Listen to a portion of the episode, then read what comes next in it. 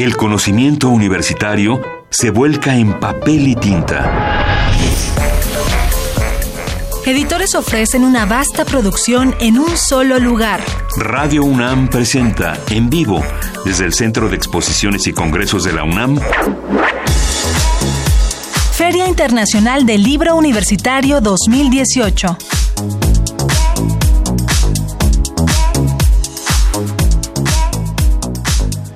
Bienvenidas, bienvenidos a esta Filuni Feria Internacional del Libro Universitario 2018. Transmitimos esta eh, emisión especial de Radio UNAM 96.1 de FM y estoy muy contento porque estoy acompañado de Luisa. Hola Luisa, ¿cómo estás? Queridísimo Luis Flores, Luis Flores del Mal, ¿cómo estás esta tarde? Estoy muy contento porque así como ustedes ya nos han escuchado en muchas ocasiones, esta tarde es tarde de Luises. Ay, viernes de Luises, viernes de Luises y viernes de libros. Eh, si usted pensaba que esta, esta feria del libro iba a ser más seria y académica por ser universitaria, se equivoca. Esta es probablemente la feria con los libros más transgresores, más eh, llenos de ideas, de, de transgresión, de conocimientos, de revoluciones. Tenemos toda clase de universidades invitadas en este espacio fabuloso, querido Luis. Y tenemos la oportunidad de aprovechar muchísimas propuestas editoriales de distintas universidades, algo que en otras ocasiones es más complicado porque en nuestras universidades las dejan por allá arriba o hasta atrás. Y aquí no, aquí todas las universidades tienen un papel estelar, así que deben venir, deben darse una vuelta porque es una experiencia muy agradable. Me da muchísimo gusto ver que está la Universidad Veracruzana, que está la, de Chapingo. Está la UACM, está la, UAP. Y no solamente eso, Luis, tenemos un un invitado muy importante que es justamente la Universidad Nacional de Colombia. Ya lo decían nuestros queridos amigos el martes que fue la inauguración, nosotros les volvemos a contar que hay una serie de invitados colombianos que bueno, los van a disfrutar muchísimo. Hoy tenemos justamente un programa aquí en Filuni muy interesante con muchos invitados de lujo. Tenemos muchísimos invitados. Vamos a iniciar ya en unos momentos con la presentación de los cantos del chamán de Dioscórides ¿Y después qué tenemos, Luisa? Es que Dioscórides además es un personaje que tienen que conocer. Si hay alguien cerca de la universidad en este momento que se pueda dar una vuelta a su presentación, hágalo con urgencia, es performer. Eh, yo, yo, estoy, bueno, ya luego les contamos. Y va a ser un deleite visual el libro. No, hombre, es una gozada. Tenemos también la presentación del libro Plantas Medicinales. Va a estar con nosotros el doctor Jorge Arturo Argueta Villamar y la doctora Jimena Pérez Ortega. Por supuesto que hay que regresar a estos saberes de los pueblos originarios a estos saberes tradicionales y darles el valor desde la academia. Me parece fundamental. Después vamos a tener a los universitarios escribiendo de bioética para los propios universitarios, una conferencia coordinada por el Programa Universitario de Bioética con la doctora Ángeles Cancino Rodesno y la maestra Rocío Muciño Ramírez. Y lo suyo es la bioética. Si les interesan esos temas, vénganse por acá, todavía tienen tiempo de llegar. Que además en este momento están eh, en todas las noticias, en todos los espacios, ahora que salió justamente la modificación genética que se le ha hecho a ciertos mosquitos para eliminar, por ejemplo, el gen que hace que se transmita la malaria y que se transmitan otras enfermedades. Ahí, por ejemplo, entran estos temas de bioética. Tenemos que modificar a otros seres para nosotros para estar bien. bienestar. o quién tiene la culpa, el mosquito o el humano. Eh, generalmente hablamos. ¿Quiénes son los invasores? Nosotros o los mosquitos. Otros problemas bioéticos de actualidad para los que estén interesados en el tema. Por supuesto, lo que está ocurriendo en Sinaloa, en Michoacán, en todo nuestro país cuando hablamos de lluvia lluvias y de desastres naturales y decimos, ay, es que lluvias atípicas, lluvias explosivas, nada, que nosotros nos estamos poniendo en el camino del agua y hay que seguir discutiendo esos temas, pero no será lo único porque justamente hoy también tenemos hospitalidad y ciudadanía de Platón a Benavid. Vamos a estar platicando con Roxana Rodríguez Ortiz de esta publicación que justamente está coordinada por la Universidad Autónoma de la Ciudad de México, por la UACM, una publicación interesante sin duda. Y finalmente vamos a tener Juge Guantani, Manual para la Enseñanza de Lengua Purépecha, presentación del libro coordinada por el Laboratorio Nacional de Materiales Orales de la Inés Morelia, con Sue Eternot e Ismael García Marcelino, los autores. Creo que es una de las lenguas más enigmáticas de nuestro país, el purépecha, y es una oportunidad para conocerla y para deleitarnos con las lenguas de nuestro país. Hombre, va a estar riquísimo este programa. Saludamos al equipo de producción de Radio UNAM, equipo guerrero que siempre nos acompaña, ingenieros, bueno, de todo tenemos esta tarde. Y hacemos esta invitación una vez más a que se acerquen al Centro de Exposiciones y Congresos UNAM y los que a lo mejor hoy no pueden ir y se lo van a imaginar en este maravilloso ejercicio radiofónico, visiten en www.filuni.unam.mx. Nosotros estamos en arroba Radio UNAM y nos pueden escribir con el hashtag Filuni 2018. Recuerden que está hasta el 30 de septiembre, tienen tiempo, dense una vuelta, les va a gustar muchísimo. Pero bueno, ¿qué hacemos? Ya presentamos a nuestro primer invitado. Luis. Ya hay que presentar a un invitado que les va a dar muchísimo gusto, como a nosotros ya nos dio gusto, porque ya platicamos con él antes de la transmisión. Saludamos con todo el gusto a Dioscórides. Él es profesor de la Escuela de Artes Plásticas de la Universidad de Colombia. Es dibujante, grabador, performer, con una carrera que además lleva 40 años en esta, en esta universidad que nos visita el, el día de hoy. Y bueno, Dioscórides, qué admiración. Gracias por acompañarnos esta tarde. Muchas gracias a ustedes por la invitación. Tenemos un libro frente a nosotros que es una verdadera maravilla, publicada por primera vez en 1992. Eh, realmente en 1992 se hizo una edición del libro de artista uh -huh. que consistía en una carpeta con... Eh, 22 dibujos hechos a mano sobre papel hecho igualmente a mano que contenía dibujos de los mitos y ritos de una tribu uh, del Amazonas.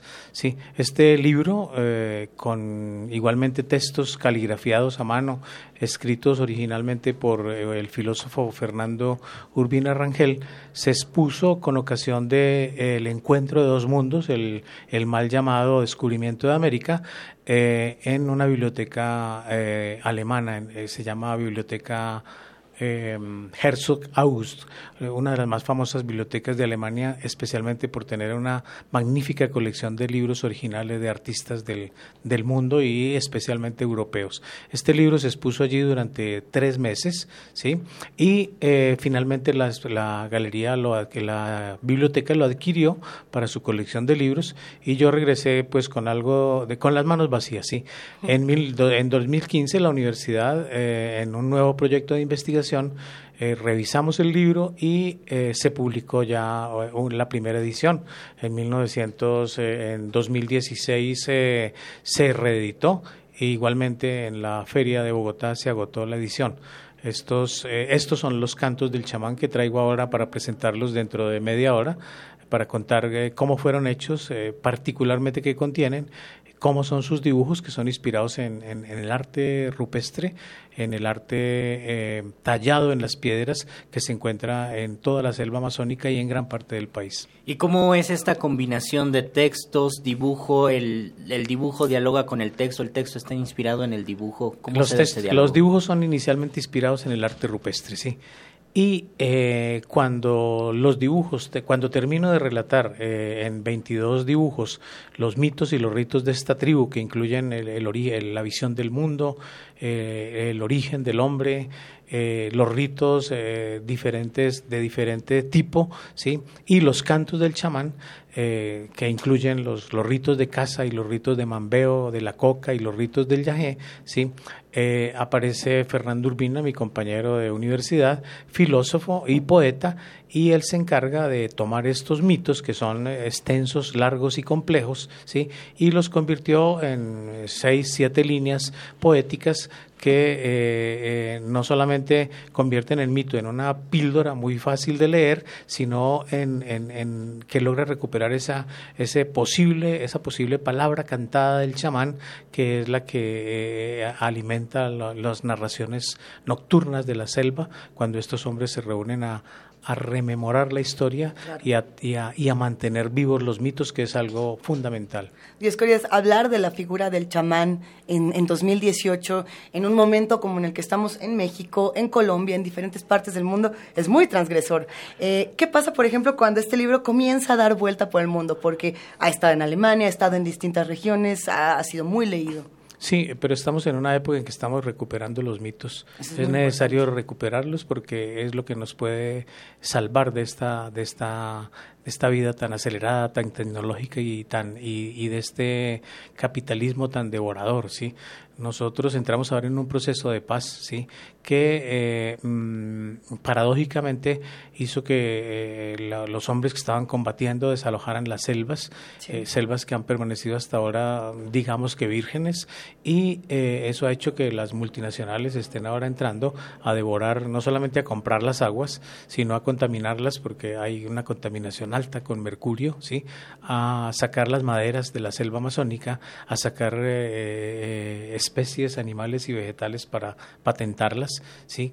especies tradicionales, de medicina tradicional. Entonces es allí donde estos mitos ayudan a recuperar el valor mágico de estas tierras eh, que no va que va en dirección precisamente de mantenerlas sanas de mantenerlas vírgenes y de que le sirvan a la humanidad sí entonces eh, los mitos lo que hacen es exaltar esa esa posibilidad de recuperar eh, la selva, de recuperar las especies, de recuperar eh, este, esta selva amazónica como un pulmón de la humanidad. Es una batalla que además los artistas contemporáneos estamos dando a partir de los mitos, de los cantos, de los rezos, acompañando precisamente a estos chamanes que sentados en la selva están velando por nosotros. Y de esta manera redescubrimos una parte de nosotros y nos quitamos la idea entonces de que eh, en Europa se descubrió América, hay un mutuo descubrimiento. Precisamente lo que hacemos es reafirmar cómo nosotros teníamos una cultura y unas culturas eh, muy, muy complejas ya, con palabra, con imagen, con tecnología, ¿sí? Y eh, arquitectura poderosísima, sí, y que eh, lo que hubo realmente no fue un descubrimiento, sino que hubo un encuentro de dos mundos en el que desgraciadamente nosotros salimos eh, perdiendo, sí, pero que es necesario precisamente ahora, a partir de los mitos, precisamente recuperar esa, esa, ese conocimiento perdido ese conocimiento que está en manos de unos abuelos, de unos viejos que están muriendo y que necesitamos, antes que mueran los últimos hombres, recuperar ese conocimiento para nosotros, para, para eh, iniciar una recuperación. El calentamiento global es una cosa evidente que nos va a llevar a un, a un caos, ya todos lo sabemos, ¿sí? Y eh, la batalla por el agua, por, la, por los árboles, por la selva, por el aire puro, hay que darla porque si eh, no se da esa batalla en este momento, eh, ya no valdría la pena otras batallas porque no va a haber ni para qué ni cómo. Cuando, cuando pensamos en el proceso de pacificación de Colombia, nos damos cuenta de lo mucho que tenemos que aprender los mexicanos de esa experiencia. Eh, creo que en América Latina eh, se está experimentando este fenómeno de, de moverse hacia el lado conservador. Eh, está pasando en Guatemala, está pasando en Brasil, está pasando en Argentina. en nuestro país justamente se está intentando reproducir este modelo de pacificación y yo me pregunto cómo el arte y, y la espiritualidad ayudaron justamente a este proceso en Colombia y cómo ayuda en general a la sociedad de tener libros como estos. Eh, sí, precisamente de este libro se desprende un proyecto que también me trae ahora aquí a México y es eh, eh, denominado El Camino de la Anaconda. El Camino de la Anaconda, a partir de la, de la entrega de este libro a la comunidad, que es importante, pues uno generalmente hace investigaciones sobre los indígenas y nunca vuelve por allá. me fui a la selva, entregué el libro, hice la conferencia, la charla, agradecí, me hicieron el ritual chamánico de agradecimiento y inmediatamente puse una serpiente de cinco metros dibujada en papel de seda con tinta china, la puse en el río que origina estos mitos, para eh, intentar como un conjuro gráfico, ¿sí? que eh, eh, recuperara a través del dibujo la energía de la boa o la anaconda ancestral que trajo los primeros hombres desde el cielo, ¿sí? para que sanara la selva, sanara el agua y sanara la selva. Entonces, esa fue la primera serpiente que puse en un río. Después de eso he puesto unas 35 eh, entre eh, ríos de Colombia. Primero regresar también al río de mi infancia, donde nací, para intentar poner la serpiente allí y sanar, sanar ese río. Eh, es un llamado de atención a los jóvenes, a los niños, para que estén atentos a la conservación del, del agua y, y, del bosque. esta serpiente mm, ha ido eh, en diferido a Brasil, a Argentina, a Chile y el año pasado eh, Colombia fue invitada especial de, de Francia, sí, y eh, año Francia-Colombia 2017 eh, yo fui invitado a exponer junto con mi compañero de autor. Eh, expusimos allá eh, una, una serie de fotografías de petroglifos, llevé la serpiente y la pusimos en el río Sena. ¿sí? Y ahora traje la serpiente, una serpiente, la llevé a, Teotihuacán a, a, tratar de hacer un nudo entre la boa, ancestral del Amazonas, ¿sí? entre esa gran, gran energía acuática y selvática que hay y el poder de, de, de Quetzalcoatl, de la serpiente oh, emplumada. ya ese nudo está, ya ese nudo está echado. Y se confirmó con una serpiente que dibujé en el Zócalo, al pie de la serpiente de piedra que hay allí, y con una que acabo de dibujar en Xochimilco, en la Facultad de Artes y Diseño. Oh, bueno. ¿Sí? Qué, gran conversación y eso que tenemos muy poco tiempo. Sabemos que el maestro Dios Corrido se tiene que ir a su presentación, a la de ya. Eh, ¿Cómo le hacemos? ¿A qué hora nos vemos? ¿En 10 minutitos? ¿En qué salón estará? Estamos, eh, no estoy seguro si, eh, ¿cómo se llama el salón? Ahora lo compartimos pero, pero voy bueno, para allá. Diez minutos para la presentación de los, cantos, del chamán. Este libro que se publica justamente gracias a la Universidad Nacional de Colombia. Eh, un verdadero placer, maestro. Qué, qué gran conversación. Y bueno, pues ahora sí que, que este libro sirva para seguir haciendo paz y para seguir dando muchísimos rituales. Y para establecer puentes entre todas las culturas y que de verdad el mundo se rescate con esto. Esa es la idea. Muchas gracias a ustedes por la invitación. Estoy muy contento de haber estado aquí con ustedes en la UNAM.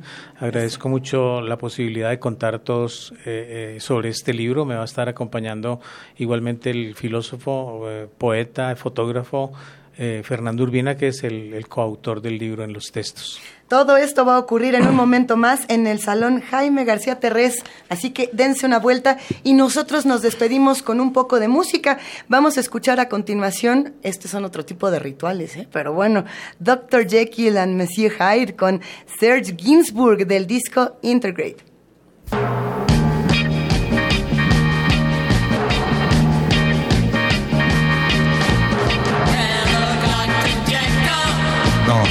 Pas le docteur Jekyll.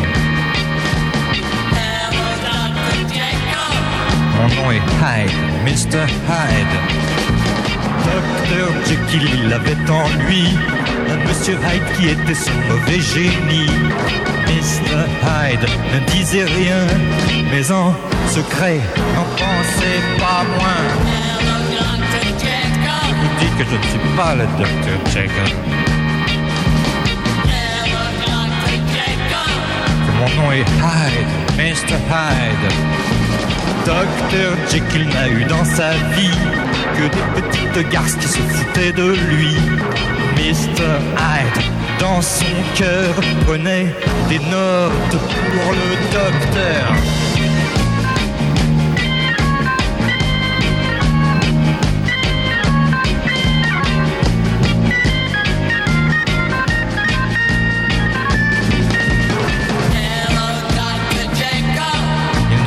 De Dr. Jekyll. Mon nom est Hyde, Mr. Hyde. Dr. Jekyll un jour compris que c'est ce monsieur Hyde qu'on aimait en lui. Mr. Hyde, ce salaud a fait la peau, la peau du Dr. Jekyll.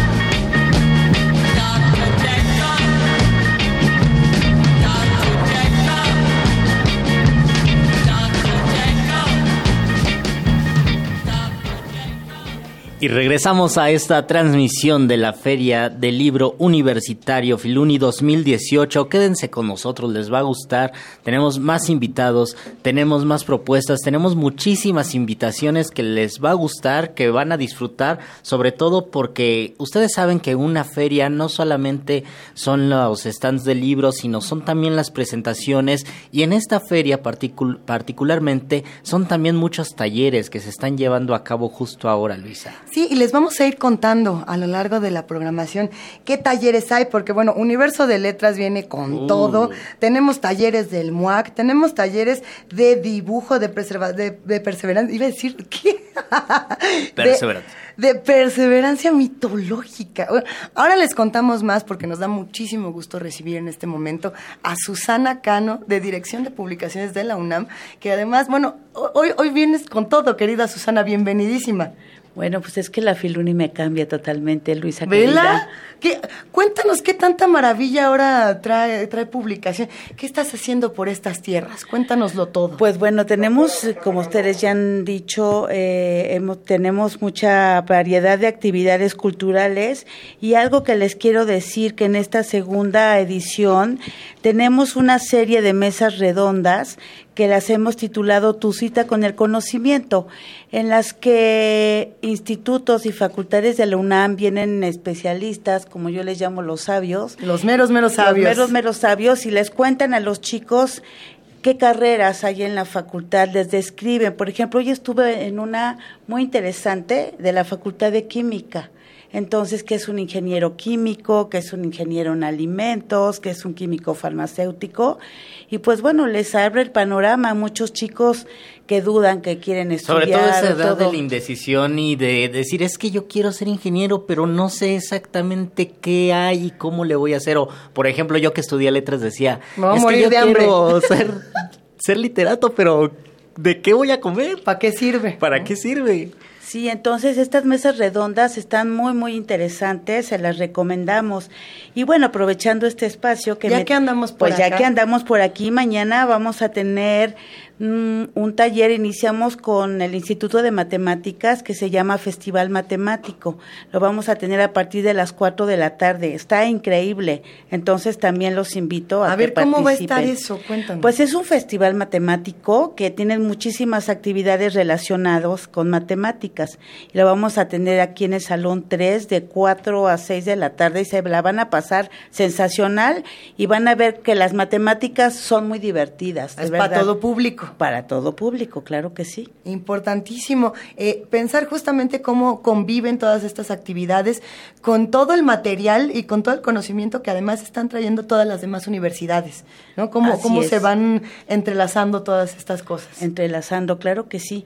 Y pues bueno, queridos, los dejo y porque ahorita me voy a presentar un libro que se llama Acutomomedicina es una técnica china. Ya luego les cuento de qué se trata. Órale. ¿Eh? Ya me voy a ver si, si andan por aquí en, Fil, en Filuni y nos escuchan. Ya va a empezar en el Salón Beatriz de la Fuente. Pues muchas gracias, Luisa querida. Muchísimas, gracias. Susana Cano, que se, se, aventó un cameo ahora sí en esta Filuni. Muchísimas gracias. Gracias, a ustedes. Las actividades que tiene, por supuesto, publicaciones de la UNAM, que tiene Cultura UNAM, que tienen un montón de espacios importantísimos de nuestra universidad, como poco a poco van tejiendo, como tú dices, estas redes, van haciendo estos puentes para que el conocimiento no se quede ahí nomás. Sobre todo para saber que el conocimiento se transmite de manera antojadiza a nosotros se nos antoja conocer más, se nos antoja navegar en una feria, una feria que las instalaciones de verdad son muy bellas y ustedes están acostumbrados a esas otras ferias que son muy importantes pero que siempre están un poquito apretaditas. En esta les va a gustar mucho porque pues es un lugar bastante fresco, bastante amplio donde van a conocer toda la oferta de libros universitarios, que esto es muy importante porque como ya lo habíamos dicho, muchas veces nos vamos por las ediciones, digamos, comerciales y aquí nos damos cuenta que existen muchísimas alternativas universitarias de publicaciones que llaman nuestra atención y que llaman nuestro interés y sobre todo si ustedes tienen a personas que están estudiando en bachillerato, pues tráiganlos o que vengan para que se den cuenta de la maravilla que es ser universitario. Viernes de Luises y les repetimos rapidísimo que en este momento está a punto de comenzar la presentación de los cantos del chamán de Dioscórides. Va a estar también Acutomomedicina, justamente esta presentación que nos acaba de contar Susana Cano. Y tenemos una más, Historia de los Afectos, Pereza. Para participan Armando Casas, director de TV UNAM, y Leticia Flores. Va a ser una, una presentación en el salón Ernesto de la, de la Torre Villar. Quédense con nosotros en esta FIL Uni, en esta segunda Feria Internacional del Libro Universitario 2018. Recuerden www.filuni.unam.mx www.radio.unam.mx, escríbanos arroba Radio UNAM con el hashtag Filuni 2018 y cuéntenos a ver qué libros de aquí les gustaría conocer y cuáles quisieran leer, a qué, a qué autor de por acá quisieran. ¿Cuáles son las universidades que llaman su atención? Y sobre todo aprovechen, porque muchas veces estos desaparecen y ya tenemos que esperar hasta otra feria del libro para encontrar publicaciones que uno está anhelando desde hace mucho tiempo. Si están escribiendo su tesis, este es el momento este es el momento de que les den más ganas y de que salgan de ese de esa jaula llamada marco teórico que expandan sus conocimientos y que consigan todos los libros que quieren. Y si usted es maestro y está viendo cómo le hace para que su clase esté más interesante y los alumnos no le hagan cara de y esto qué entre también por acá hay unos libros fenomenales viernes de libros, viernes de Luises y también viernes de bioética, viernes de actividades muy interesantes que tiene esta feria universitaria y tenemos ya aquí en esta cabina de la feria a la maestra Rocío Muciño, quien es responsable de gestión y edición de textos en el programa universitario de bioética del UNAM, licenciada en Ciencias de la Comunicación por la Facultad de Ciencias Políticas y Sociales de esta universidad y maestra en diseño y producción editorial por la UAN Xochimilco. Bienvenida, Rocío. Gracias por acompañarnos. Gracias a ustedes por la invitación. Buenas tardes. Y nos da muchísimo gusto. No viene sola, viene muy bien acompañada esta tarde. Nos da muchísimo gusto recibir a la doctora Ángeles Cancino. Ella es secretaria académica del Programa Universitario de Bioética de la UNAM. Este programa que nos ha generado tantas discusiones tan ricas eh, en tantos años. En fin, ya lo vamos a ir platicando. Ella justamente es miembro del Sistema Nacional de Investigadores de CONACID y profesora de tiempo completo en la Facultad de Ciencias. ¿No? Bienvenidísima, Ángeles. Gracias, es un gusto estar aquí con ustedes. Vienen de una conferencia interesante. Eh, justamente estábamos hablando de los universitarios, los universitarios escribiendo de bioética para los universitarios, que es algo riquísimo, lleno de posibilidades. Claro, pues es un nicho que nos interesa muchísimo, comunicarnos con otros universitarios eh, proponiendo a través de, Rocío y este, la editorial que ella lleva en el programa de Universitario de Bioética que estamos estrenando, este proyecto editorial, muchas de las personas que tienen algo que decir eh, sobre bioética puedan discutirlo a través eh, de muchos medios, pero el que nos interesa el día de hoy, claro que el radio siempre nos interesará, ¿verdad? No, se hace menos, pero estamos en la Feria este, Internacional del Libro Universitario y pues venimos a hablarles un poco de los proyectos que hay, los concursos que tenemos, los proyectos en los que podrían involucrarse nuestros ah. radioescuchas. Nos vendría perfecto este espacio. A ver, cuéntenos cuánto proyecto, convocatoria, concurso, taller, ¿qué tanto hay, Rocío? Ok, tenemos que decirles que tenemos cuatro proyectos editoriales muy importantes en el programa. El primero es Animal Político, donde tenemos una columna de opinión que todo el tiempo estamos nutriendo. Cada semana escriben ya sea expertos en el tema o también estamos incentivando a estudiantes que vayan en, coautoría con algún experto. Y tenemos también los libros que editamos con, en, coedición y bajo el sello de la UNAM pero también tenemos la parte más importante que es la que estamos lanzando, que es los cuadernos de bioética. Y a partir de ese, de esa eh, línea de, trabajo, estamos lanzando un concurso que se llama Escribir para la bioética. Y justamente lo que queremos es que la comunidad universitaria escriba textos muy breves de 80 o 100 cuartillas, 100 páginas, ah. perdón, y eh, se los vamos a publicar y como el PUC está cumpliendo seis años, vamos a, a dar unos premios económicos de 20 mil, 10 mil y cinco mil pesos. Entonces, esa es la parte más importante que queremos que conozcan. Queremos que el público escriba, que nos manden los trabajos. Eh, además de ser publicados, pues va a haber algún, algún incentivo económico, lo cual nos parece que, que es muy importante y que se puede y que se puede retomar. Ahora, la parte interesante de la bioética me parece es que todo el ambiente está lleno de, bioética, los animales, las plantas, las relaciones humanas. Entonces, todo el que tenga ánimo puede participar. Eh, yo me quedo pensando, eh, publicar, por ejemplo, en un medio como Animal Político eh, es, una experiencia riquísima porque tienes toda clase de lectores y justamente la bioética se nutre de toda clase de opiniones. ¿Qué pasa con estos textos? ¿Cómo, ¿Cómo son recibidos por los lectores? ¿Cuáles han sido estas sorpresas? Me llama muchísimo la atención hablar, justo antes de que empezáramos aquí esta charla, al principio de esta transmisión, empezamos a hablar, por ejemplo, de, de la discusión del mosquito y la modificación genética para eh, que ya no pueda transmitir enfermedades, etcétera, etcétera. ¿Qué pasa con estos temas que de pronto se meten tanto en lo que estamos viviendo actualmente y generan truenes. Claro, pues sí que, como dices, eh, todas las opiniones son recibidas por la bioética. Sin embargo, sí nos gusta hacer la aclaración que para poder discutir en un mismo terreno, es decir, que no haya asimetrías, eh, tenemos que discutir eh, desde un punto de vista laico, que, distingue a esta universidad. Tenemos que discutir con argumentos sólidos eh, sí efectivamente por la parte científica, pero también por la parte filosófica. La argumentación es importantísima, ¿no? En algunos momentos yo opino, ok, tú opinas, pero ¿qué es lo que hay? ¿No? ¿Qué es lo que fortalece eh, eh, la opinión que vienes dando? Y vamos a discutir sobre terrenos eh, comunes, no desde el religioso, que tal vez yo, yo tenga una religión y tú otra y no nos podemos entender, ¿por qué no? Desde una discusión este, mucho más nutrida. la bioética justamente es el puente, uno de los puentes entre ciencias y humanidades y es una interdisciplina que tiene el gran privilegio de gozar de la opinión de muchas personas, pero también el compromiso de justo eh, consultar muchísimas fuentes para poder dar este lugar a una opinión sólida. Y respecto al concurso, eh, que estamos invitados a los, a los universitarios a escribir para otros universitarios desde el principio, porque la idea es que de esta universidad salga y drene toda esta información para todo público, ¿no? Por supuesto, como Animal Político, como bien mencionas, que es, un, es una revista digital que sí que puede ser consultada por todo el mundo, pero ¿qué tal si empezamos con ensayos eh, escritos por, por diferentes expertos de la universidad, desde diferentes ámbitos, qué temas nos importan? Pues la interrupción voluntaria del embarazo, por supuesto los dilemas al final de la vida, si es ético que usemos a los animales para eh, conseguir nuestros fines y satisfacer nuestras necesidades a costa de su dolor, eh, si, que, eh, si los ecosistemas tienen algún valor este, por sí mismos o solamente el valor utilitario que les damos, etcétera. ¿no? Esos son los temas que, invitamos a reflexionar, que invitamos a discutir, que invitamos a poner sobre la mesa, porque antes que otra cosa tenemos que entrarle.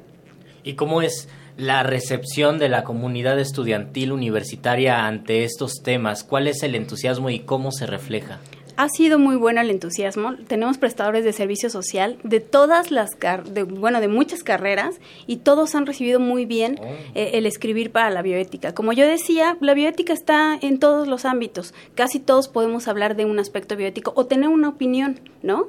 Entonces, todo puede, todos pueden escribir. Eh, eh, los estudiantes están muy emocionados. La convocatoria ha tenido una buena recepción. Entonces, pues esperamos que participen mucho. Eh, esperamos recibir todos sus textos y pues eh, a ver los ganadores. Hace ya algunos años, desde hace unos buenos años, eh, Jorge Linares, quien era director, del programa universitario de bioética, defendía abiertamente la legalización de la, de la marihuana en nuestro país, ¿no? tenía unos argumentos importantes, bueno, uno lo escuchaba y decía, pues sí. Pues sí, vamos a sembrar en periférico. Pero, pero justo, era una discusión muy interesante porque estaba llena de argumentos muy ricos y de pronto estamos en 2018, eh, llegan las elecciones, hay un, cambio en nuestro país, sea para bien, sea para mal, independientemente de la preferencia política de cada quien, estos temas como la legalización de la marihuana, la interrupción legal del embarazo y, varios que, que, durante muchos años se discutían pensando que a lo mejor no llegaba el momento de que, de que ocurrieran, se vuelven cada vez más cercanos y, qué hacemos, cómo hacemos que esta comunidad universitaria que está participando, por ejemplo, ahora, se integre a la discusión política que viene ya, o cómo le damos voz para decir, oigan, estas opiniones, señor eh, presidente electo, gabinete, etcétera, están aquí y queremos que las escuchen. ¿Qué hacemos con eso?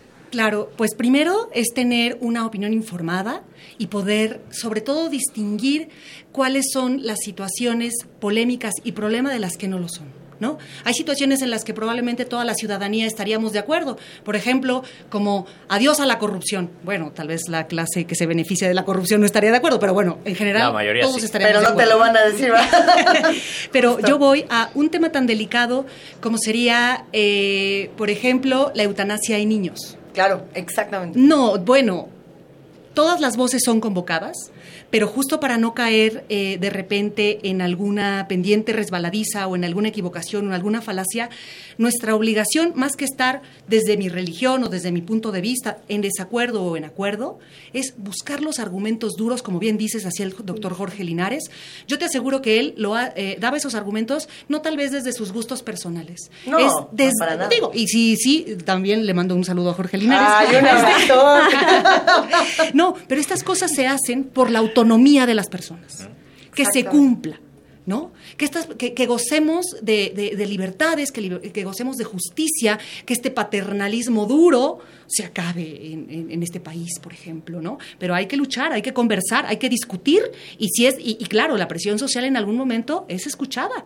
¿No? En cámaras de diputados, en cámaras de senadores, también hay, hay, hay eh, personas que se amparan, como, como estas personas que Sí. se ampararon para poder este, tener marihuana en su casa y usarla eh, de manera lúdica. La verdad es que esto sienta precedentes. Este, Así es. y justo permite que, es, que legalizar en, en terrenos futuros, ¿no?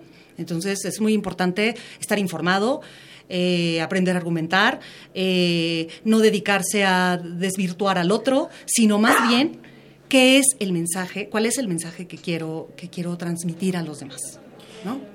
¿Qué falta? ¿Qué hay de aquí a- hacia adelante sobre ese preguntas programa, pendientes. las preguntas pendientes? para el programa editorial. Bueno, pues el año que entra tenemos la expectativa de publicar tres o cuatro títulos más en, esta colección que estamos lanzando de cuadernos de bioética, que son unos, unos libros de, de bolsillo de 10.5 por 18, son pequeños, no más de 100 páginas, y lo que queremos es que más universitarios escriban para universitarios, que en- envíen sus textos, que se los podamos publicar en la parte de, de los cuadernos. Con libros continuaremos, Animal Político también continuaremos colaborando. Genial. Y bueno, estamos también lanzando en un, un par de semanas la Gaceta PUB, que va a ser el órgano informativo oficial, y también ese lo vamos a tener en, para, en impreso y en digital. ¿En qué Eso ligas. ¿en qué ligas podemos encontrar todos estos materiales y podemos acceder a las distintas convocatorias? Tenemos las redes sociales, que es Facebook, eh, Instagram, Twitter, y tenemos también la página del programa, que es bioética.unam.mx. Eh, el Twitter es arroba en Facebook Programa Universitario de Bioética, Twitter igual que, que Instagram, perdón, igual que Twitter, y ahí pueden consultar todas las bases de los concursos, todo- todos los materiales impresos y, y- y todas las actividades que llevamos a cabo en el programa, que no solamente son estas editoriales, sino también son simposios, coloquios, mesas de trabajo, toda esa información. Buenísimo. Genial, pues ahí tienen, creo que a muchos ya se les está antojando y que ese comentario que con tanta, a veces con tanto ardor ponemos en Facebook, que se convierta en algo más, en algo más trabajado. Está la invitación al programa, así que les va a gustar. Sustentemos las opiniones. Vamos a sustentarlas, busquen los argumentos, les va a gustar este ejercicio y sobre todo para que la voz de los universitarios se siga difundiendo y se siga escuchando. Muchísimas gracias a la doctora Ángeles Cancino Rodesno. Muchísimas gracias por acompañarnos. Un gusto. Y muchísimas gracias a la maestra Rocío Muciño por estar aquí en esta cabina. Al contrario, gracias a ustedes. Nosotros nos quedamos por acá en esta FIL Uni número 2, Feria Internacional del Libro Universitario, con musiquita. Vamos a escuchar The Book Lovers de Divine Comedy y regresamos a esta feria del libro. Venga. Afra Ben, Cervantes, Daniel Defoe,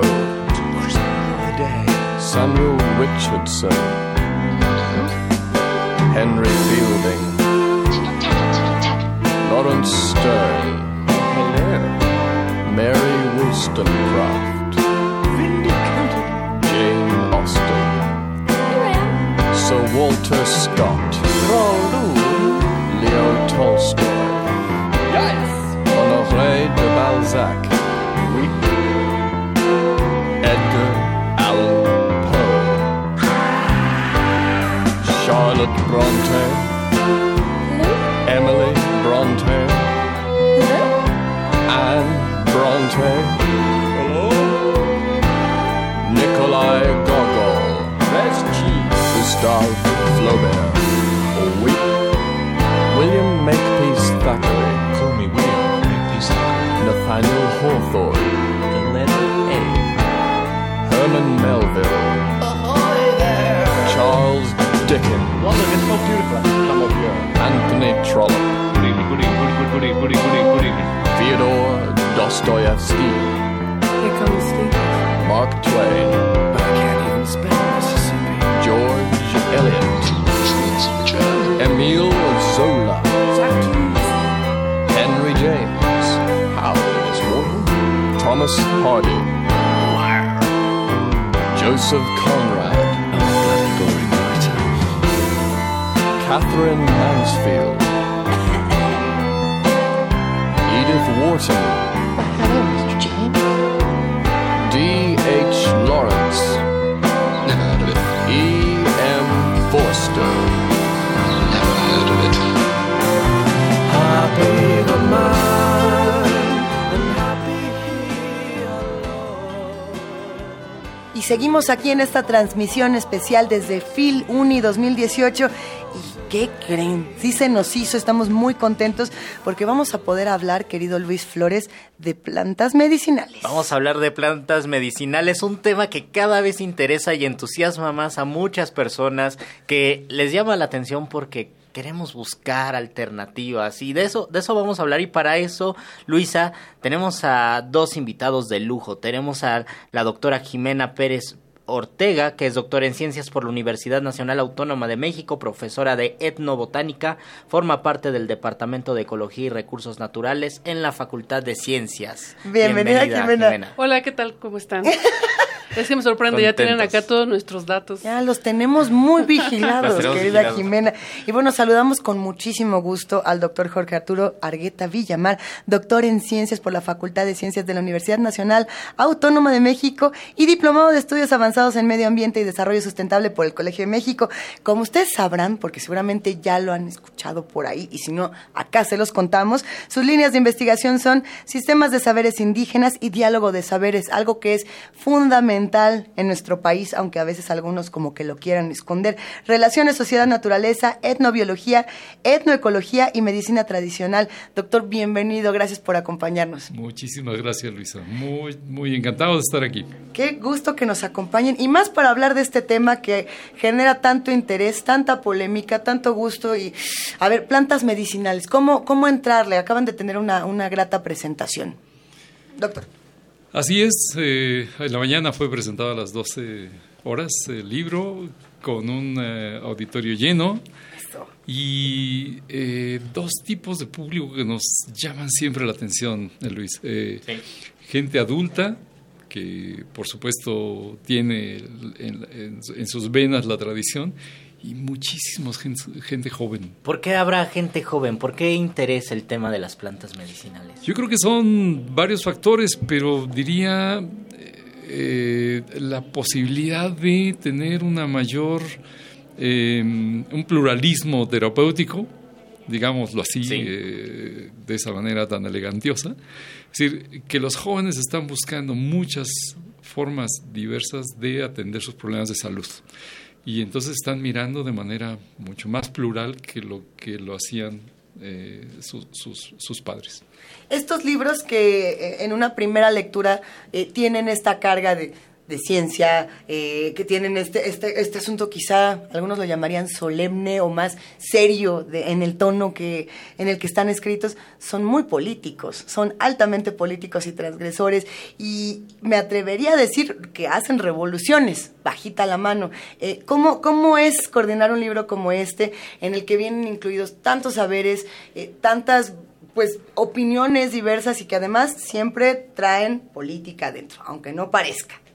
Sí, claro, fue un placer hacer este trabajo porque tra- estuvimos con desde curanderos, nos fuimos a las milpas con los cultivadores a preguntar en lo- con los comerciantes en los mercados, ¿no? Así de, oiga, ¿para qué usa esta planta? Eh, formas de uso, consumo, eh, dosis, etcétera. Luego vincularlo con la parte académica, ¿no? Eh, también preguntar eh, cuáles son las plantas que más se utilizaban para afecciones más, eh, digamos, eh, que la población tiene mayormente, como la diabetes, la obesidad, la hipertensión. Entonces, sí, obviamente es un trabajo con una postura política. Estamos incorporando y diciendo, oigan, hey, hay plantas medicinales, se utilizan, se siguen utilizando. ¿Y qué pasa con los las farmacéuticas, no? Y dejar Es- de marginar justamente a los pueblos incluirlos. originarios. de dónde vienen estos saberes, ¿no? Exactamente, exactamente. Eh, eh, me llama muchísimo la atención que, que estas publicaciones a veces no, no tienen eh, los lectores suficientes, los tienen dentro de las universidades y fuera de ellas estamos exigiendo casi, casi, o, o por lo menos haciendo la más atenta invitación a que los lectores se acerquen, porque son libros fenomenales. Eh, doctor, ¿cómo, ¿cómo son recibidos estos libros y todos estos saberes? Este particularmente ha tenido una gran fortuna Excelente. porque es la segunda edición. Eh, la primera se agotó, digamos, en tres, dos años, 2014, 2003, cuatro años. Cuatro años, pero ya no había Nada, hace cero. Este, se agotó pues, en el 2017.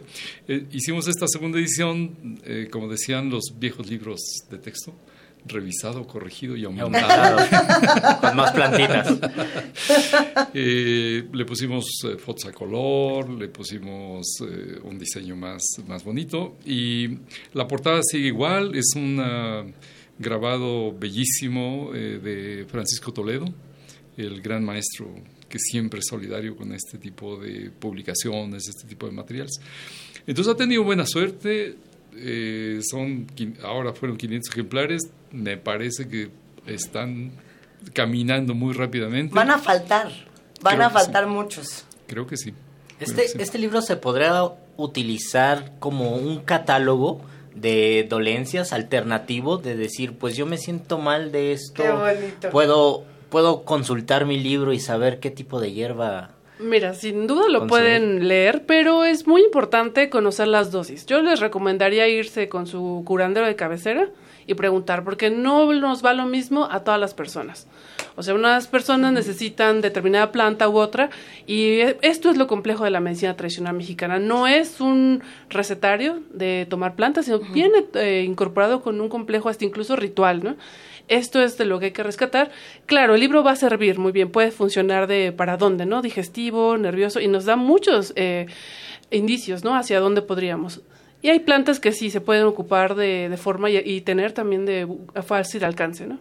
Yo eh, hago la sugerencia a título personal, señor, señora, estudiante, quien sea que nos esté escuchando, no se automedique, por favor, aguante un momento y si se siente mal, eh, pregunte, porque imagínate, ay, me siento mal, me voy a echar este tecito de, de floripondio a ver qué pasa y, y bueno, eh, eh, me parece además que en, en la parte polémica de, de una publicación como esta, la parte polémica puede empezar desde de dónde obtengo la información, ¿no? Como, como bien apuntaba eh, la doctora Jimena Pérez Ortega, de pronto nos vamos a, no sé, a un mercado, nos vamos a una región, nos vamos a distintos lugares y no falta la voz que dice, pues eso no es ciencia y esos no son saberes y a mí no me importa porque no lo voy a meter en mi catálogo de la alta academia intelectual, etcétera, etcétera. Así es. ¿Qué se hace con eso?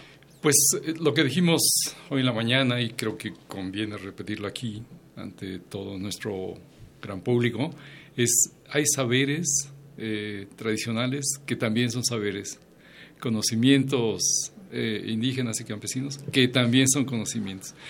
Creo que en el mundo de hoy, segunda década del siglo XXI, el pluralismo epistemológico es una realidad y se está abriendo eh, camino todas estas vertientes de la gran sabiduría tradicional, no solo en México, no solo en América Latina, en el mundo entero. Este- estos saberes que se creían que iban a, terminar, digamos, hacia los años 70, 80 del siglo pasado, están vivos, actúan, están creciendo, están renaciendo en muchos casos y en otros casos expandiéndose. Así que yo creo que esa es, esa es la realidad eh, actual. Es que no, tenemos tiempo para otra pregunta. Le pregunta al señor, pero sí, sí, hijo, es que hace, hace un momento estábamos hablando con los compañeros, las compañeras del programa universitario de bioética y, y estaría bueno, es más, juntarnos entre todos y hacer una mesa de discusión, ya será para después, pero eh, pensar en todas las farmacéuticas que de pronto toman este tipo de información de los saberes tradicionales, de las plantas medicinales y dicen, pues si yo tomo esta plantita y le hago esto por aquí, la puedo patentar. Eh, ¿Se pueden patentar la- las plantas medicinales? ¿Se pueden patentar los saberes tradicionales? Es una situación muy compleja la que se está viviendo tanto en nuestro país como en el resto del mundo. ¿Cómo, cómo vivimos esto? sí se pueden patentar, incluso se patentan genes, ¿no? Y, y tú no puedes usar la planta. Patentas el gen y ¿dónde está el gen? Eh, Pues en la planta, ¿no? Eh, una de las eh, cosas importantes por la que se publicó es porque esto ya es un material de difusión y ya no es candidato a patente. Una patente lo guardas y lo, lo guardas, lo guardas hasta que ya tengas tu patente, lo publicas, ¿no? Y ya tiene un, si lo quieres usar, te voy a cobrar tanto. Cuando hacemos este tipo de, de estudios, pues ya es de, de- de dominio público. Lo puede conocer, porque además es de, de dominio público desde el inicio este tipo de conocimiento. Antes de que existiera la idea de patentes. Exactamente. Es un saber ancestral, eh, de derecho in- inmemorial, decían los eh, documentos Claro. indígenas del siglo XVII y XVIII. Y por lo tanto, lo que decimos, y está puesto ahí en, el, en, en- en el- en la eh, página legal, es que no eh, son conocimientos colectivos, deben seguir siendo colectivos y no son eh, apropiables ni individual ni colectivamente. Claro. Pues plantas medicinales, el uso tradicional de la eh, en la Ciudad de México, eh, publicado por la UNAM y el Seminario de Investigación sobre Sociedad del Conocimiento y Diversidad Cultural de esta universidad. Vayan por su ejemplar, por favor, investiguen sobre plantas medicinales.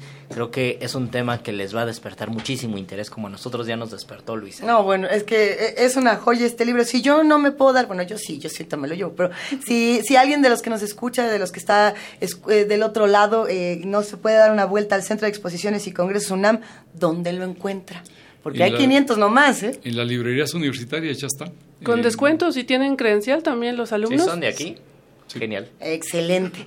Pues muchísimas gracias por acompañarnos esta tarde. Qué gustazo y muchas felicidades por esta publicación que va a seguir y seguir y más y más y más ediciones le deseamos. Muchas gracias y felicidades por su programa. Muchísimas Gracias Luisa, gracias Luis. Aquí seguimos y bueno, pues nada más eh, despedimos con muchísimo cariño al doctor Jorge Arturo Argueta Villamar y a la doctora Jimena Pérez Ortega.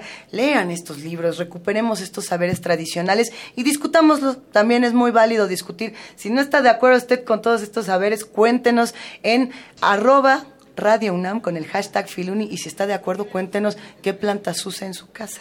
Porque todos tenemos la plantita. Decimos que no, pero todos tenemos Todos nuestra plantita predilecta. ¿Cuál es la tuya, Luis? La mía es el tecito de hierbabuena, definitivamente. Es que los besos saben bien con ese. Ay, Y los besos son curativos, como ustedes saben. eres un romántico. Oigan, así de románticos nos vamos con música. Vamos a escuchar música. ¿Qué mejor que escuchar a The Velvet Underground con Nico? Ah, luego, ya los, los que se sepan la historia de Nico eh, van a decir, ay, romántico, ¿no? Pero bueno.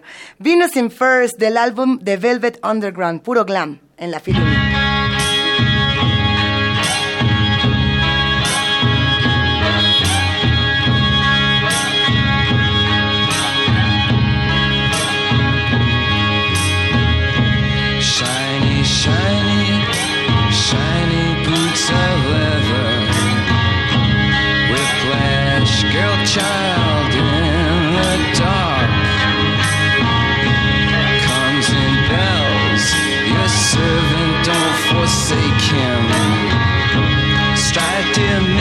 Mistress, and cure his heart.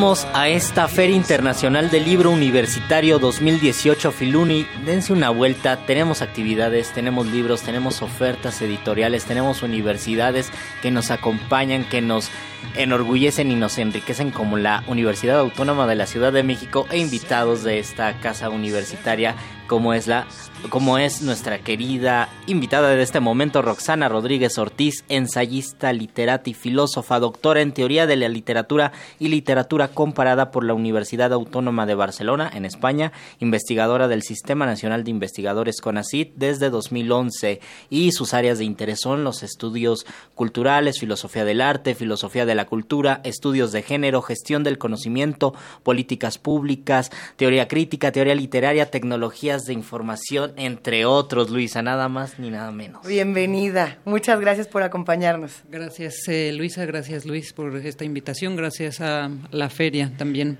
Roxana, hablar de hospitalidad y ciudadanía no es sencillo, son dos conceptos muy complejos y muy ricos y, y muy eh, discutidos de muchas maneras. ¿Cómo le entran en este libro? Eh, tenemos en la universidad, en la Autónoma de la Ciudad de México, un seminario que se llama Estudios Fronterizos, un grupo de investigación que se llama Estudios Fronterizos. Y este libro surge de un seminario que lleva el mismo título, Hospitalidad y Ciudadanía, de Platón Abenjavib, que hicimos en el 2015. Este seminario convoqué a varios colegas de la universidad a que hicieran como presentaciones desde la filosofía principalmente. Entonces abarcamos eh, Grecia clásica, eh, modernidad y posmodernidad. Y ese es prácticamente eh, un vaciado de esas conferencias. Fueron alrededor de 16 conferencias y el libro consta de seis, seis artículos, seis capítulos. Es decir, los artículos en un momento fueron conferencias y de aquí se tomaron, de todas esas conferencias, se tomaron algunas de ellas que formaron el libro. ¿Y cuál fue el criterio entonces? Es, es- el criterio fue complicado porque en realidad invitamos a los colegas, solo nos escribieron tres y las otras tres somos las compiladoras. Entonces fue complicado porque no queríamos hacer una- un libro cronológico de historia de las ideas, así desde Grecia antigua hasta Derrida. Entonces eh, lo que pensamos es, bueno, vamos a dividirlo en lo práctico y en lo muy teórico. Entonces la primera parte es la parte de la modernidad, que es Maquiavelo, Hobbes y Spinoza que es como lo muy teórico, y la segunda parte ya es lo práctico. Entonces está el texto de Belia Arteaga que habla sobre epitafios griegos, que justamente se refieren a cómo pensaban los griegos al extranjero, ¿no? Y Platón tiene ahí algunas leyes donde es bien, bien interesante cómo los griegos tienen una noción de, de la hospitalidad y la ciudadanía bien distinta al occidente contemporáneo y que deberíamos de recuperar en algún momento porque sí están mucho más avanzados que lo que ahora estamos nosotros, por ejemplo, con los migrantes centroamericanos que cruzan México. Y la segunda parte es la, la, la, la práctica. Entonces está el texto de Vélez, está el texto de Concepción Delgado y está y yo cierro con, con un texto que se llama justamente Los límites de la hospitalidad en las fronteras geopolíticas contemporáneas. Exacto. ¿Podemos hablar de, de Sí, este texto que sí, escribiste? Sí, seguro. Cuéntanos. Eh, yo me dedico a estudiar fronteras, soy de la soy purista de los estudios fronterizos, no hago migración, o sea, no, es- no hago estudios migratorios, solo fronteras. Y llevo muchos años, como 15 años, empecé con la frontera México-Estados Unidos, eh, en los dos, o sea, norte y sur, eh, de Tijuana, Juárez, Tapachula. eh, y en el 2016 hice un sabático en Europa, justo cuando estaba eh, todo el tema de los refugiados sirios eh, así en auge, una problemática súper profunda de la cual todavía no salen ni creo que van a salir pronto. Entonces, eh, una- este texto es un análisis comparativo en lo que se, cómo se vive en México, el tema de la hospitalidad y la ciudadanía, y cómo se vive en Europa el tema de la hospitalidad y la ciudadanía. ¿Qué pasa, por ejemplo? eh, sí, ahora hablamos de lo que ocurre en nuestro país, que me parece que tiene una serie de complicaciones eh, importantes. Por ejemplo, lo que está pasando con eh, los venezolanos, los haitianos que están en, en Tijuana, si no me equivoco. ¿no? Eh, ahora volvemos a eso, pero me gustaría pensar un poco en lo que ocurre, por ejemplo, con la Unión Europea, Sí. que está viviendo una crisis en todos los niveles posibles y de pronto eh, de ser la gran Unión, Euro- Unión Europea se ha vuelto este espacio de de muerte y de muchísima violencia. Sí. ¿Cómo, cómo lo ves? Es, es un tema muy complicado, tiene como muchas aristas. Eh, a nivel teórico es eh, relevante porque justamente es el derecho cosmopolita de Kant, de lo cual hablo ahí un poco. Entonces, ¿cómo este derecho cosmopolita no logra llegar a un fin pensado en esos términos, que sería como eh, un modelo de sociedad cosmopolita, que eso es como lo que intentaban con la Unión Europea y, quiebra, porque justamente cuando entran los refugiados sirios, los primeros que cierran las puertas de sus fronteras internas son los propios países europeos, como Austria, ¿no? Y, bueno, ahí hay que dividir los que sí corresponden al espacio Schengen y los que no corresponden al espacio Schengen, pero sí a la Unión Europea. O sea, es, es un poco un rompecabezas que, que es, que es complicado de destrabar. El tema es que los refugiados sirios sí vinieron a romper el paradigma, o sea, sí vinieron, sí rompieron el, paradigma de, de, lo cosmopolita y ahorita justamente se tiene que replantear todo, eh, todo el esquema, toda la legislación de la Unión Europea. Pero, eh, por ejemplo, pensando en el tema de la Unión Europea y en, las fronteras, eh, una de estas eh, síntomas, no me, no me, atrevería a ponerle una, una, palabra, ¿qué pasa con el Brexit?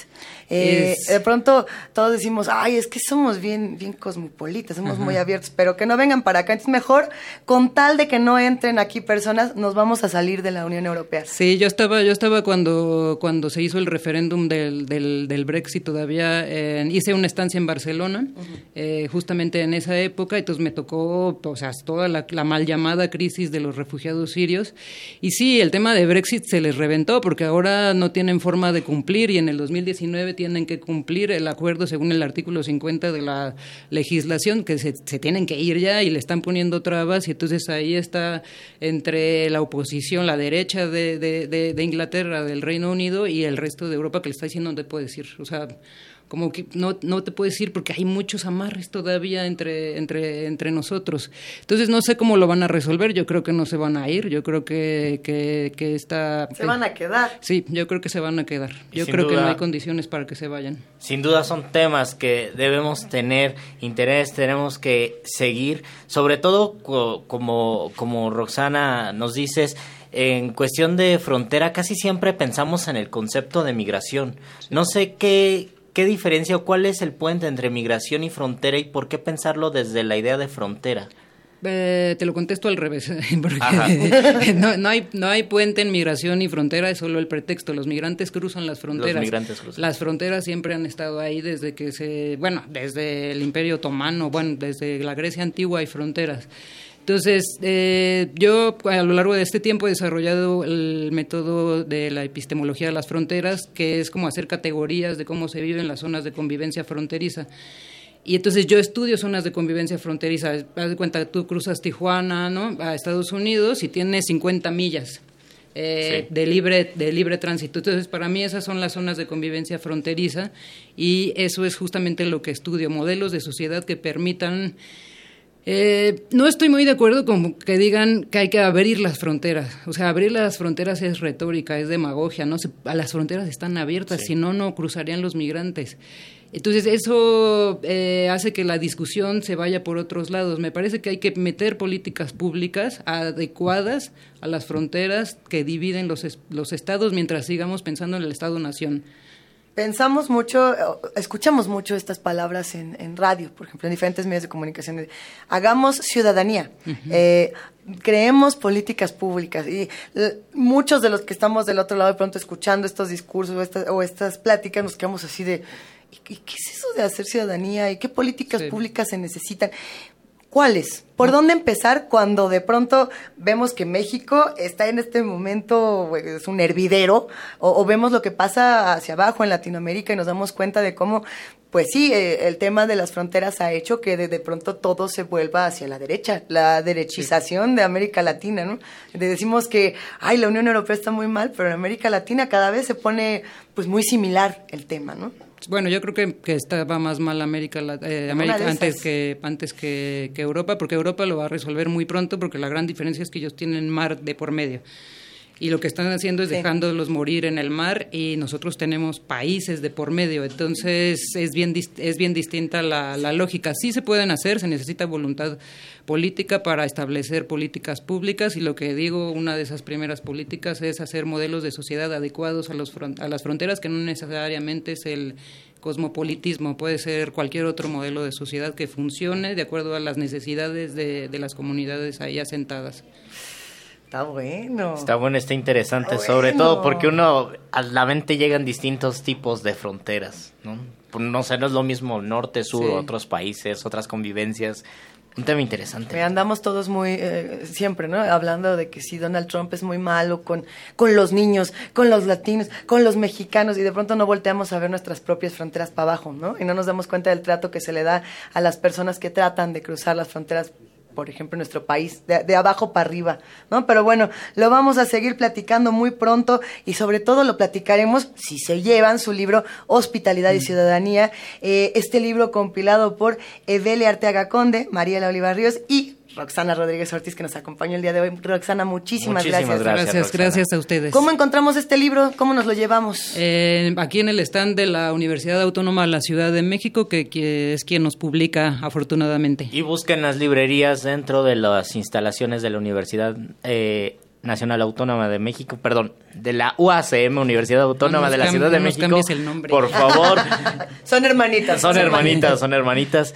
Y consigan el libro porque también nosotros vamos a regalar unos libros, Luisa. Regalamos dos por redes sociales. Estamos en arroba Radio UNAM con el hashtag Filuni 2018. A los dos primeros que nos cuenten lo que entienden por frontera. Me gusta, ¿Cuál es su frontera? A ver, a ver que nos platiquen, porque todos tenemos nuestras fronteras, como bien lo dices. Que nos digan cuáles son sus fronteras, qué es una frontera para ellos y se llevan su libro Hospitalidad y Ciudadanía. Muchas gracias, Roxana. Muchísimas gracias, Roxana. Un poco de música y seguimos con esto que está medio glam, medio 70, medio... Está, está buena la selección de Marco Lubián el día de hoy. Esto es The Cream, Tales of Brave Ulysses.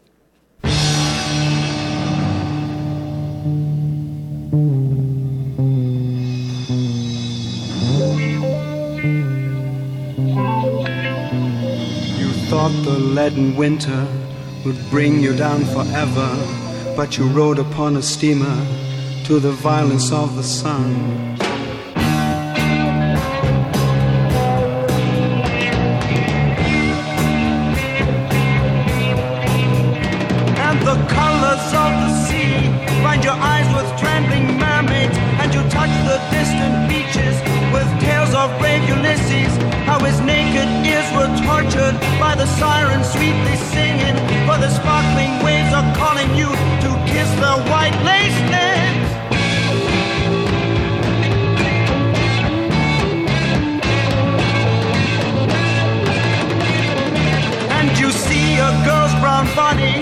Dancing through the turquoise, and her footprints make you follow where the sky loves the sea.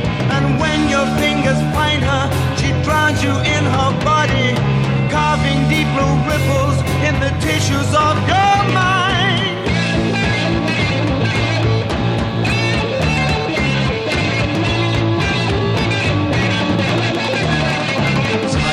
Purple fishes run laughing through your fingers, and you want to take her with you to the hard land of the winter.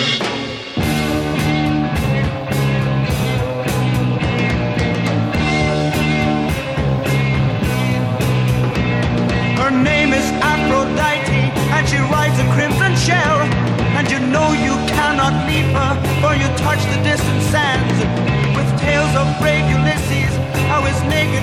tortured by the sirens sweetly singing.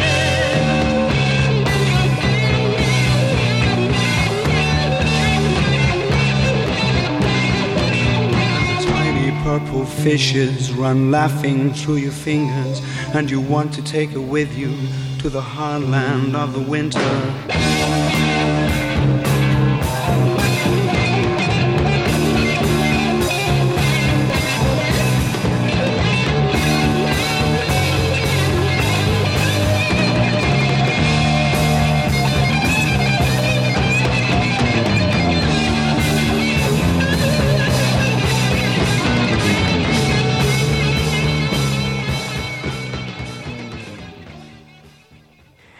Y regresamos ya a esta recta final de nuestra transmisión en vivo desde la Filuni, la segunda Feria Internacional del Libro Universitario 2018, tarde de viernes, tarde de Luises.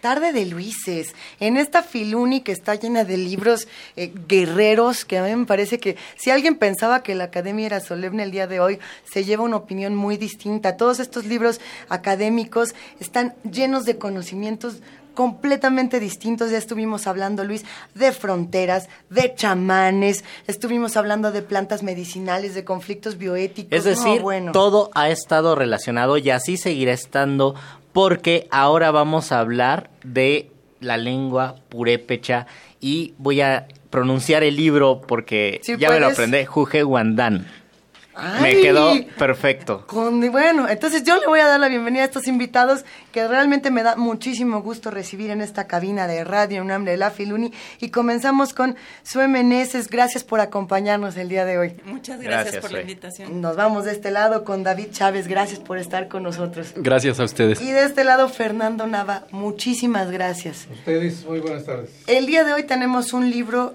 interesantísimo. A ver, ¿cómo le vamos a entrar? Porque es un manual, no, no es cosa fácil. Sue, por favor, si gustas comenzar. Eh, sí, bueno, este es eh, un manual para enseñanza de la lengua purépecha.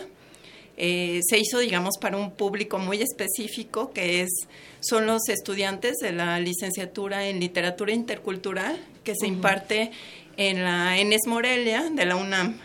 Este, en esta licenciatura se da como materia curricular el purépecha o el náhuatl, ¿no? Son de las materias que dan y este y este material pues es fruto de la experiencia del profesor Ismael García Marcelino, que es hablante de la lengua y este, bueno, y yo que soy lingüista y trabajamos en este en este en este manual para la enseñanza, ¿no?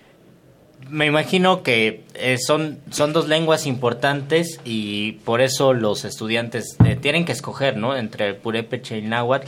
¿Y cuál es, cuando se acercan, por ejemplo, al purépecha, cuál es la razón, qué es lo que los motiva a adentrarse en esta lengua que, por lo, por lo que yo sé, es una lengua ba- bastante interesante y que tiene, tiene un, un tinte de enigma, ¿no? En, en la comunidad de las lenguas de América, por lo menos, es lo que pienso. ¿Cuál es entonces el interés que tienen los estudiantes? David. David. Bueno, depende de, de cada grupo de estudiantes. Algunos llegan con el interés lingüístico y quieren analizar la lengua. Otros son los propios hablantes, me imagino, allá. Pero lo que mencionas del enigma creo que tiene que ver con el asunto de que es una lengua que no pertenece a ninguna de las grandes familias de acá de México. Entonces eso lo hace muy interesante porque es, ah, digamos, una lengua aislada. De cualquier forma, tiene un sistema de casos gramaticales que es muy interesante, que sí existe en lenguas del Perú, por ejemplo, en lenguas quechuanas. Entonces, Pero no tiene conexión, ¿verdad? ¿O no pues sabemos? yo pienso que sí, lo dijo el profesor Suárez hace muchos años y es una de mis líneas de investigación, de hecho. De verdad es una lengua enigmática. Yo siento que es una lengua esdrújula, pero porque así, así me suena. Y bueno, la palabra purépecha. Y entonces, en el manual para la enseñanza de la lengua purépecha, ¿qué es lo que se espera de los estudiantes? ¿Cuál es la relación entre el estudiante y el manual? Pues en primer lugar es una invitación a... eh, bueno, debo, debo matizar. Es, es una escalera, es un lazo, es una ruta, es un... Cualquier metáfora le viene bien para facilitar el proceso de enseñanza, por un lado, ¿sí?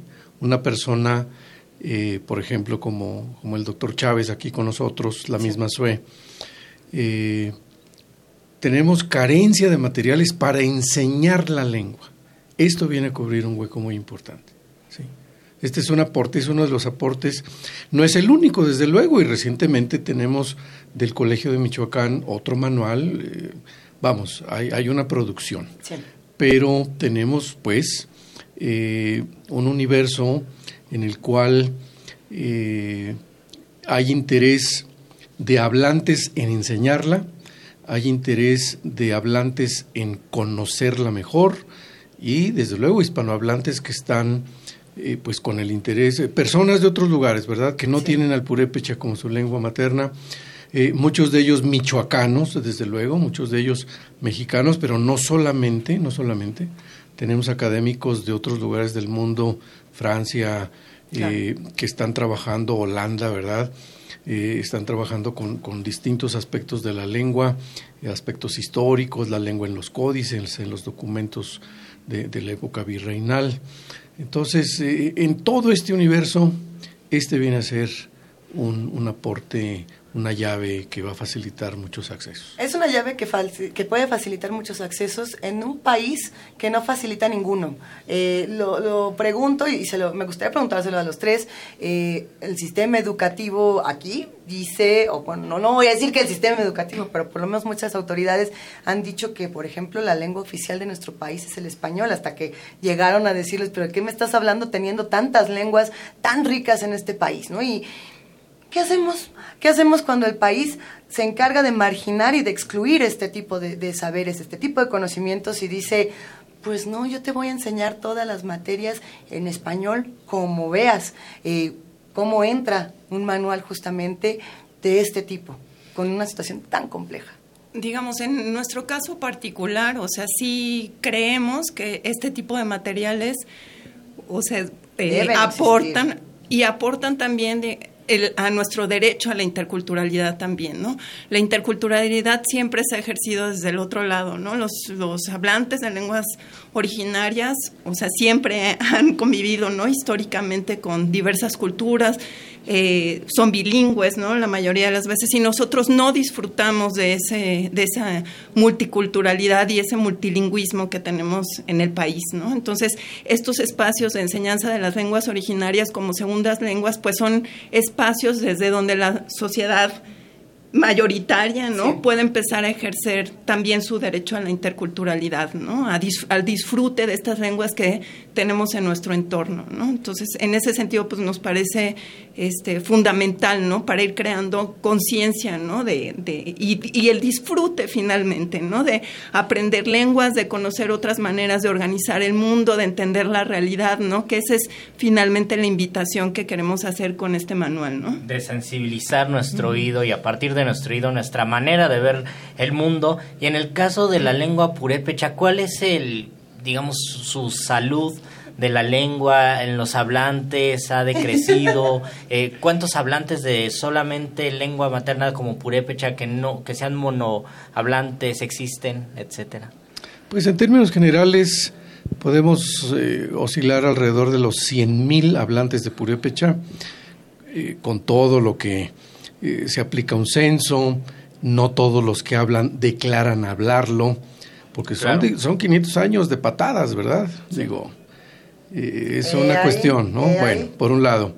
Otros que no lo hablan, pero declaran hablarlo y el encuestador consigna, ¿no? Punto. Sí. Él no va a preguntar, ay, no se haga usted. Sí sabe, no, diga. Ajá. No, sí sabe o no sabe, ¿no? Bueno, podemos pensar en que alrededor de 100 mil hay cada vez menos monolingües, ¿sí? Son ya personas eh, de avanzada edad, eh, jóvenes, eso también es cierto. Niños que aprenden el español eh, en la experiencia escolar, todavía a, fuerza de imposiciones, ¿sí? Eh, no, hay, no hay en general un programa de enseñanza del español a los indígenas y bueno pues este este manual repito verdad es una llave es una es una de las posibilidades y, y, tenemos, vamos a decirlo, eh, todas las lenguas indígenas tienen riesgo de desaparición. Sí. Todas. Y si esas nos vamos, en, hay, hay, zonas del mundo donde aún las lenguas como el inglés, por ejemplo, pues han perdido terreno. No digamos la franja californiana, donde pues el español ha recuperado, dirían algunos. Bueno, cada quien interpreta. Los hechos son que la competencia de hablantes, de, nativo hablantes de español en una zona como esta, eh, ha implicado retroceso del inglés, en fin, todo se relativiza y lo que sí hay que mencionar eh, es que tenemos población en núcleos muy específicos, hablamos de comunidades como Santa Fe de la Laguna, eh, San Andrés Ciróndaro en la zona lacustre, otros lugares en la cañada de los once pueblos, municipios de Chilchotla, en, eh, todo esto en Michoacán, donde la transmisión transgeneracional sigue muy fuerte, la identidad está con mucho arraigo. Es decir, son orgullo. familias que se comunican en purépecha y que hacen su vida en purépecha. Totalmente, y los niños están aprendiendo primero purépecha, después el español, y esa, bueno, pues es una salud relativa, no la tienen todos los pueblos indígenas de México, aunque también hay otros que tienen muchos más ámbitos de conservación, pero bueno, grosso modo. A, ver, antes de que se nos acabe el tiempo, porque eh, la verdad es que esta conversación está rica, pero el tiempo vuela. Sí, yo creo que es muy importante que le demos la vuelta al Laboratorio Nacional de, de Materiales Orales. Eh, hablar de todo el trabajo que se está haciendo, que me parece es importante y que además tiene toda esta plataforma digital donde podemos seguir conociendo más. Sí, bueno, eh, el Laboratorio Nacional de Materiales Orales fue quien hizo ¿no? este, la publicación de este manual. Hay eh, muchos materiales, ¿no? En audio, video, este, que se están haciendo en, en- entonces, pues sigue esta invitación a que visiten ¿no? la página del Laboratorio Nacional de Materiales Orales y ahí también tenemos la dirección, la vamos a dejar por ahí, donde se puede descargar el, el manual de manera gratuita. Este, trae sus audios también ahí y ahí está la página. El que la compartimos, a ver. www.lanmo.unam.mx diagonal, lo voy a lo voy a leer tal cual, Jujehuantani, aunque se pronuncia Jujehuandán. Ay. Oh, con J, por favor. La importancia de tener publicaciones como esta, de tener espacios como esto. Ay, ya, ya nos está sonando la campanita de, de señores de Filuni. Tenemos que pasarnos a retirar, así que agradecemos con muchísimo cariño que nos hayan acompañado en esta cabina. Y bueno, pues hacer la invitación a que todos se acerquen al libro. ¿Dónde lo podemos encontrar? Aquí está en la feria, está en línea, ¿verdad? En donde En está línea en línea también y en, Enes- en el stand de la Enes Morelia también lo pueden encontrar. Es un libro espléndido, es una edición muy bonita, vale la pena. Muchas gracias. Lo leeremos con todo el gusto. Y bueno, pues si quieren conocer más, visiten la página del laboratorio, visiten la página de Radio UNAM. En nuestras redes sociales vamos a compartir más información. Sube Meneses, muchísimas gracias. Gracias a Muchísimas ustedes. gracias. Gracias. Gracias. Muchas gracias, Fernanda. Mil gracias por acompañarnos. A ustedes, con mucho gusto. Gracias. Un verdadero gusto que nos acompañen. Una publicación interesante. Me parece que el día de hoy estuvimos hablando de la UNAM, de la UACM, estuvimos hablando de la Universidad Nacional de Colombia, de todos los espacios y los puentes posibles que se pueden construir. Y los temas que siempre se hermanan en esta universidad y en esta Filuni, Luisa. Y así es como se nos está acabando el tiempo. No quiero que se acabe, no queremos que se acabe. Eh, a ver si mañana nos acompaña, nos dará muchísimo gusto que le pongan al 96.1 de FM a las 5.30 de la tarde porque va a estar buenísima esta transmisión de la segunda Feria Internacional del Libro Universitario Filuni 2018. Hay que contarles quiénes están aquí con nosotros. nos todos, Agradecemos pero- a los ingenieros Javier Molina, Fernando Ramírez y Ricardo Colín.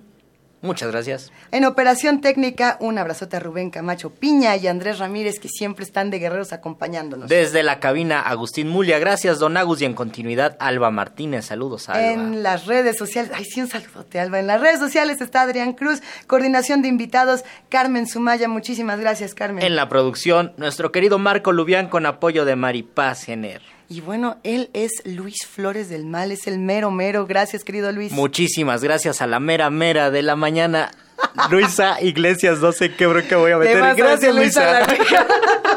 Gracias a todos por acompañarnos. No se pierdan las transmisiones de Filuni y dense una vuelta al Centro de Exposiciones y Congresos UNAM, porque además la cabina quedó bellísima y la feria más. Nos escuchamos mañana. Un gran abrazo. Adiós.